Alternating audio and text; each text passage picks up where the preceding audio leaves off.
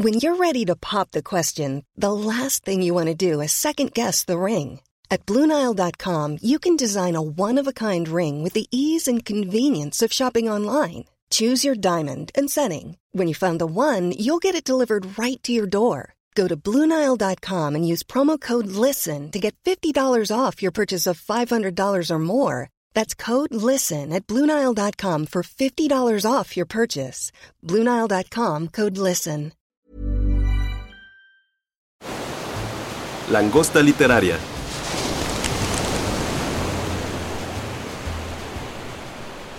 Hola amigos de la Langosta Literaria, estamos, estamos muy contentos, yo les voy a decir que estamos muy contentos porque yo sí estoy viendo el rostro feliz, risueño, emocionado del invitado del día de hoy para hablar con todos ustedes y conmigo acerca de su más reciente novela que se llama Nosotros dos en la tormenta.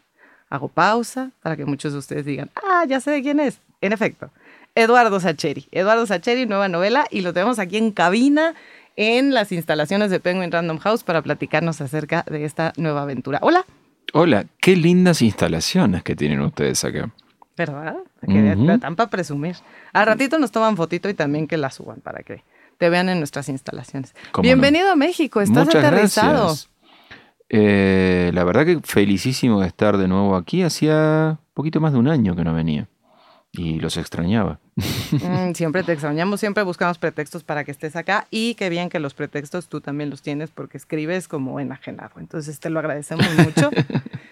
Eh, nosotros dos en la tormenta es la más reciente novela de Eduardo Sacheri y hace poquito en un tuit, creo que fue justo alguien cuando estabas avisando que venías a México, hace poquito en un tuit alguien te preguntaba que si sentías que en México había pasado algo parecido a lo que se contaba aquí y si, y si no sonaba, ¿no? Algo por el estilo, no me acuerdo. Sí, me parece que era una consulta de un argentino.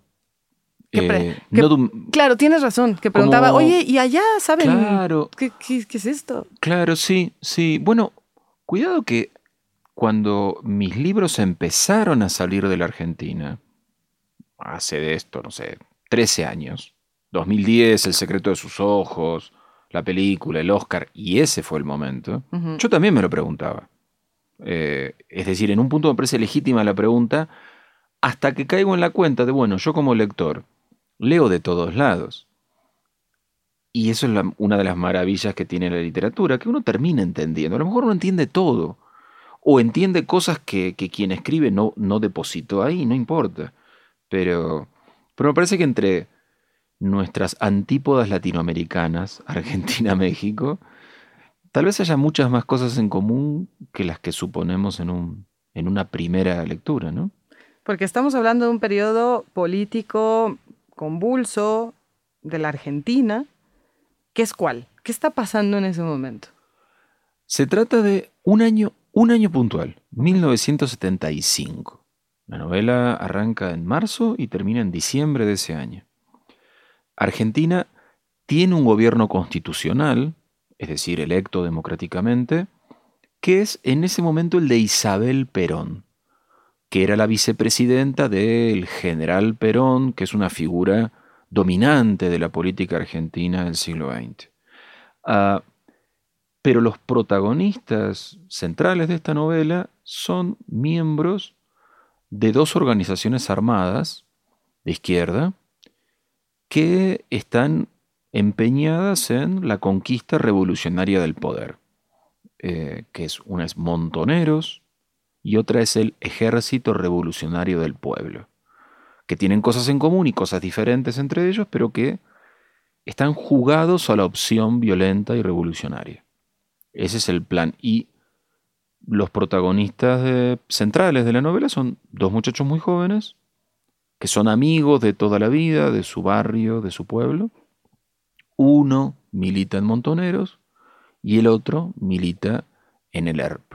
Entonces tienen muchas cosas en común y algunas diferencias más bien de superficie. En realidad una de esas diferencias es, se pueden ver poco, porque en tanto clandestinos, en tanto soldados secretos, eh, se supone que no se tienen que ver, se supone que ni a, sus familias tampoco, tienen que haber cortado todos sus vínculos. Pero bueno, yo en la novela me permito imaginar que no debía ser tan fácil. Eso, me gusta mucho, es que Bueno, además, a lo largo de estas páginas lo que vemos es la perspectiva de todos. O sea, eh, tenemos estos dos protagonistas que además tienen un montón de dudas a veces sobre lo que está ocurriendo y en las conversaciones que tienen a veces uno tiene más dudas que el otro y luego en otra conversación pones a dudar más al otro. Eh, pero en todo momento estamos viendo al profesor y cómo él está tratando de llevar su clase y nada más, ¿no? Aunque le digan que es un fascista y un represor y representante de la derecha. Y vemos también a estos chicos y dentro de los mismos grupos, dentro del ERP y de los montoneros también, las distintas facetas. Y me gustan los matices, porque como bien dices, ¿quién, quién realmente cortó todas las relaciones? ¿Quién realmente? Eso lo vemos mucho, eso está, es muy maniqueo en muchas películas y en, muchas, en muchos libros en donde todos los chicos que están parece que desaparecieron por completo del mapa. Sí, yo creo que esas visiones puras, yo estoy muy en contra de la pureza. Fuertes declaraciones. Eh, sí, definitivamente. Y, y también en la en, el intento de recreación de personajes y de contextos, las cosas no son así de puras. Eh, son, mucho menos puras que lo que recordamos. Eh, a lo mejor ellos sí corrían detrás de una pureza y se imaginaban construyendo un mundo puro, porque toda utopía es muy pura. Eh, creo que es una de las condiciones de la utopía. si, no, no, si no, no arrancas. claro, la pureza, la redondez, la, solidez, eh, la perfección. Pero la vida es otra cosa. Aún de, lo, de estos combatientes eh, tenían inevitablemente sus dudas, sus miedos, sus, ah, su necesidad de vínculos. Porque la vida clandestina era que te arrancaran de todos tus anclajes, de todas tus raíces, y te pusieran a vivir en una vida por y para la revolución. Y que luego si te tocaba estar en una célula, no quiere decir que esa célula se convertía en tu vínculo en ese momento, porque tú lo pones muy claro. Las discusiones internas son duras. Y, la búsqueda por, de algunos por la jerarquía dentro de la misma célula o por... Es que son seres humanos. Eh, aunque en esta construcción del hombre nuevo, otra utopía, se suponía que no, todos indudablemente arrastrarían eh, un montón de afectos y memorias y necesidades y deseos y fragilidades que, se daban de bruces con esa, con esa utopía de quienes se supone que eran. Porque no solo era una utopía el sueño al que apuntaban, sino también era una utopía quiénes eran o quiénes debían ser y cómo debían ser. Eh, bueno, por eso me gustó jugar con, con esos matices a lo largo de la novela. Sí, pensamos en un personaje como el Puma, por ejemplo, que tiene también sus, sus rencores particulares, ¿no? Y más allá de, de, lo que está ocurriendo. Claudia me cae gordísima. soporto. Eh, bueno, lo que pasa que, claro, a Claudia le toca lidiar mucho con eh, Antonio, que es uno de los protagonistas, que es el que más duda. Que, que debe haber sido muy trágico dudar en un contexto de certezas. Claro, claro, pero que es donde no tienes permiso, porque pues, entonces, ¿qué estás haciendo aquí? Claro. Y además está la mitad y la mitad, o sea, está semiclandestino. O sea, el, el término es semiclandestino. Sí, la está pasando muy mal ese chico. Y la pasa mucho peor que los otros porque pensaba mucho en ese personaje mientras escribía y lo compadecía mucho. Porque pensaba en sus compañeros, empezando por Claudia, que están absolutamente seguros de lo que están haciendo. A veces a mí la seguridad no me atrae, pero la envidio. ¿Viste esa gente que vos la ves, no, no importa en qué ámbito, pero la ves segura. Sí, esta gente debe dormir mucho más tranquila que yo. como, como Messi frente al tiro libre. Claro. ¿O, lo ves dudando? No, bueno, Messi. No, quiero hablar aquí de Messi, Mayra, porque me imagino que todavía en algunas noches más de uno despertará sudoroso pensando, no, no va a patear, no va, no va, no va a patear al rincón del arco Y después ver así como... Sí, sí, no, no, no, no, no. no- desafíes a un argentino a hablar de fútbol en este contexto de que somos campeones del mundo. Te pido por favor, No, está bien. porque va a aflorar bien.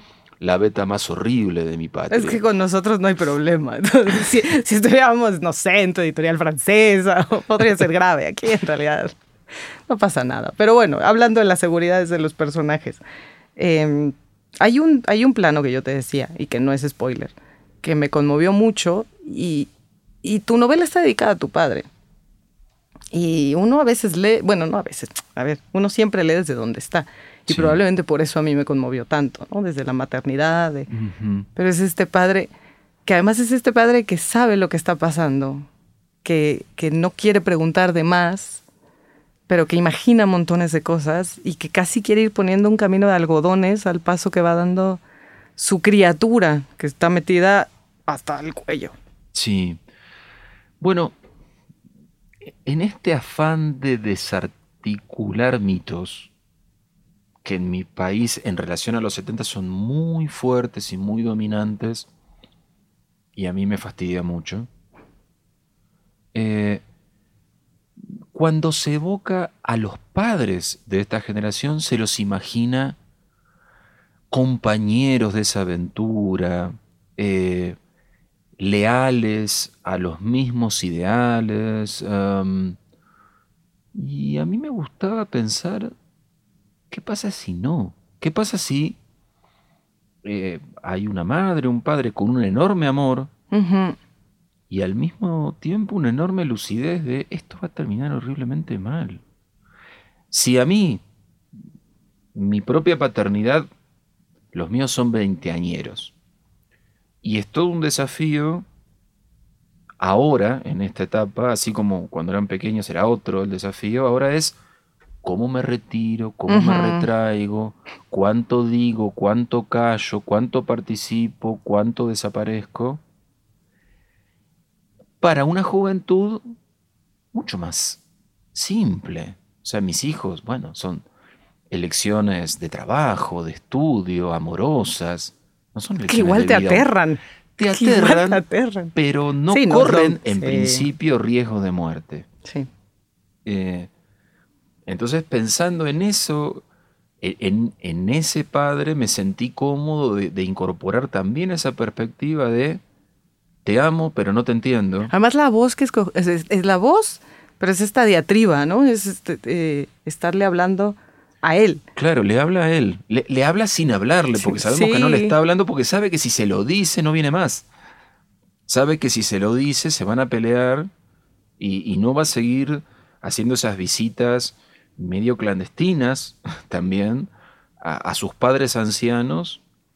Este, y me gustó incorporar esa, esa mirada de que conjuga el amor con la con el rechazo de lo que está haciendo, pero se impone el amor. Pero que además tampoco es el rechazo de estos otros padres, que también puede ser una imagen que tenemos, que estaban del otro lado, ¿no? Que es otra, otra forma también de ponerlo, Mm. que estaban completamente en contra. Él en realidad eso lo, lo único que le importa es que, Sí, que sabe qué es lo que va, cómo va a terminar eso.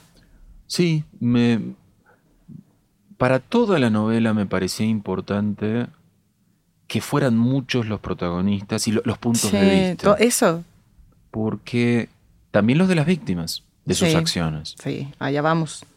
porque no quería Sa- ¿Sabes qué tenía muy en cuenta cuando, cuando estaba escribiendo la novela? Hay dos películas de Clint Eastwood que, para el bien de este podcast, yo debería decirte los dos títulos y no te los voy a decir, porque no me los acuerdo. Pero en los comentarios se los vamos a dejar, no se preocupe. Una de las dos es Cartas de Iwo Jima.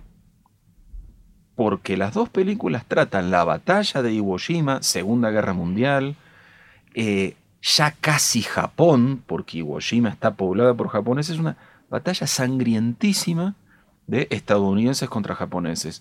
Y Clint Eastwood, una de las dos, la narra desde el punto de vista de los estadounidenses.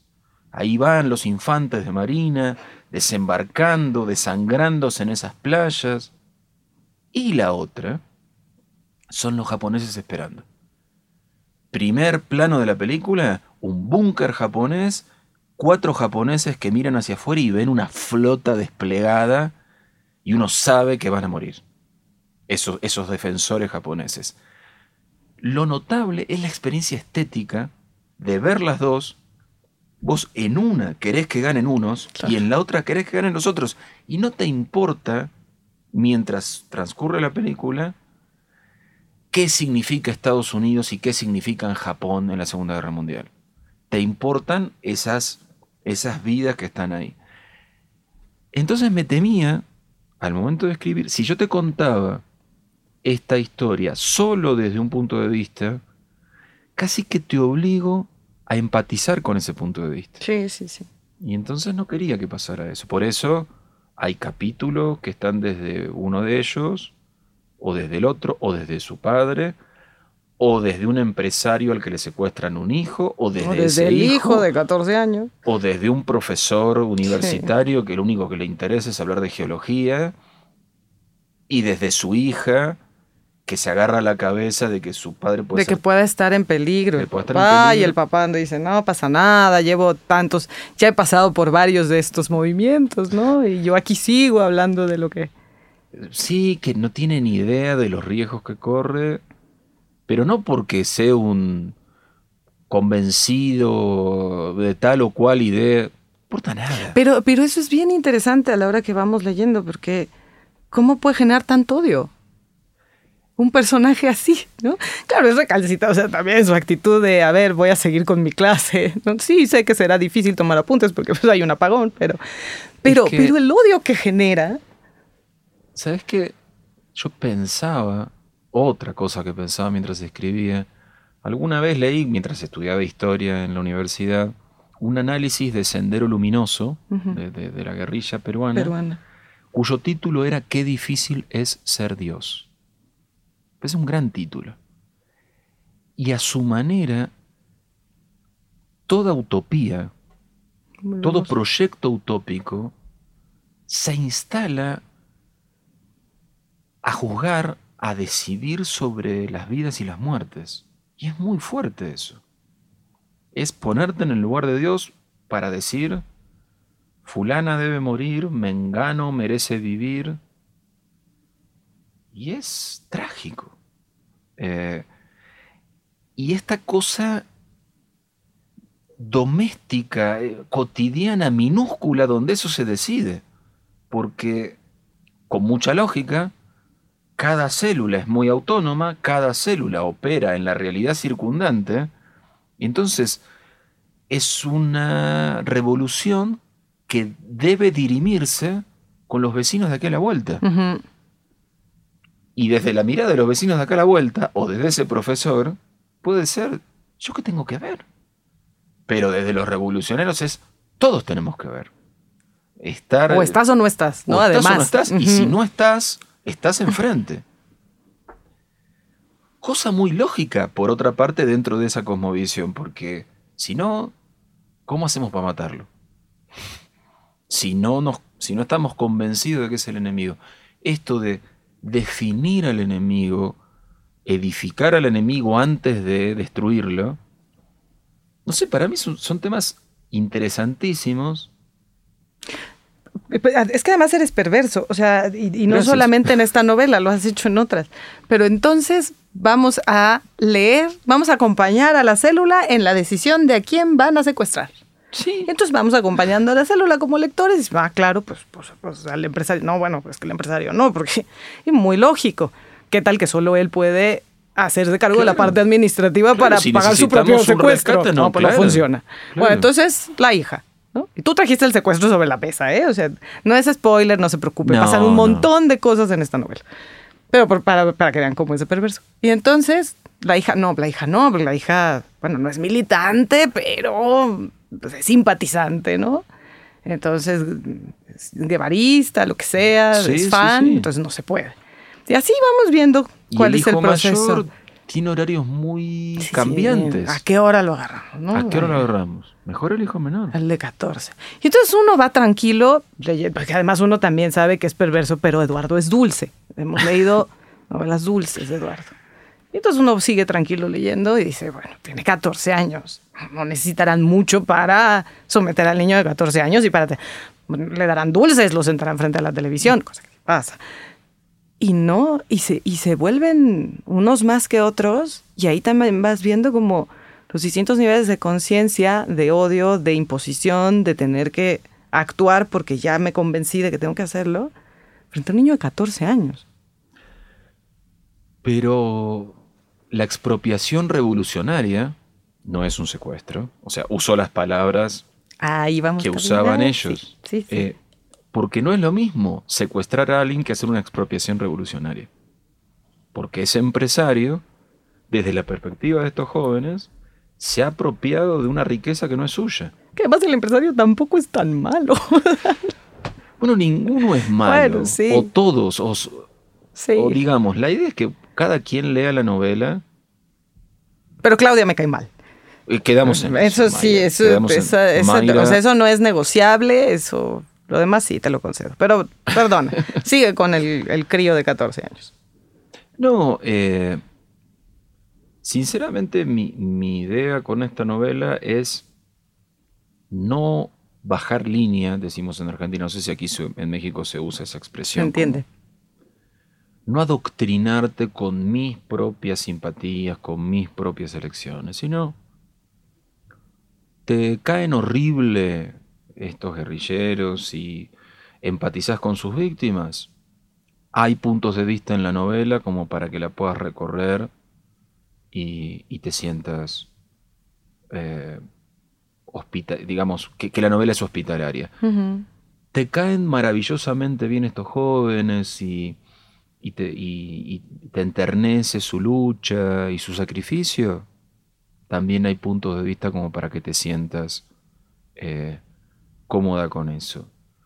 Mm, hasta ahora lo que voy recibiendo, voy recibiendo impresiones de los dos lados que yo pienso, si yo sentara a esta lectora con este lector a la misma mesa, se agarrarían en una discusión. No está mal pensarlo, ¿eh? Pero, bueno, tengámoslo en cuenta.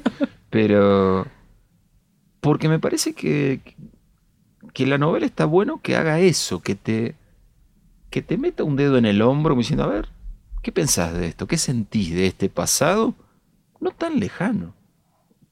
Pues parece que fuera el paleolítico en relación a todo lo que ha cambiado el mundo desde entonces. Pero al final no. Pero todavía viven unos y otros.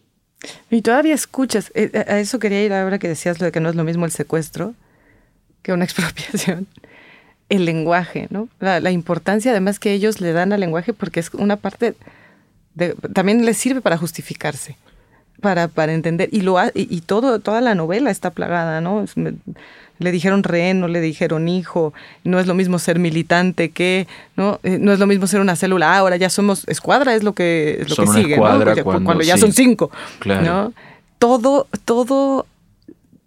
Bueno, vos fíjate, eh, aunque cambie el contenido, esto de el lenguaje estructura la realidad o no.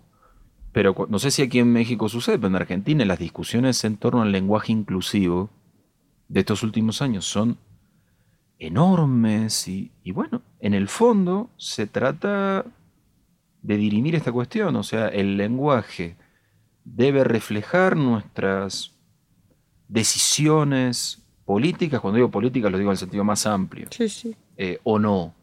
Eh, pero hasta parece una, una barrera física, ¿no? Acá siempre lo es, pero en este caso es hasta una barrera de si estoy diciendo esto, entonces, si lo estoy nombrando así, es correcto. Si lo estoy nombrando así, funciona para lo que quiero. Si lo estoy nombrando, pero si me paso al otro lado, la realidad, lo que dices, claro, y estamos hablando ya de, del lenguaje, pero, pero me parece que en estos términos políticos, guerrilleros, es muy, es, muy sintomático cómo puede formar parte de la novela también. Sí, y en, la parte de documentarme y leer material académico, material producido por ellos mismos para su discusión interna, eh, sus periódicos, los que, los que, aquellos a través de los cuales divulgaban su ideología o sus acciones, hay un cuidado extremo por el lenguaje. Eh, hay son extremadamente puntillosos al respecto, porque nombrar la realidad de un modo es construirla. Ya hicimos un repaso por el contexto de nosotros dos en la tormenta. Empezamos con los protagonistas también, por ahí los pasamos, pero ya para cerrar, antójanos solamente a partir de los dos personajes protagonistas. ¿Quiénes son? ¿Qué, ¿Cómo nos los presentarías? ¿Por qué queremos leer su historia? Más allá de lo que está pasando afuera.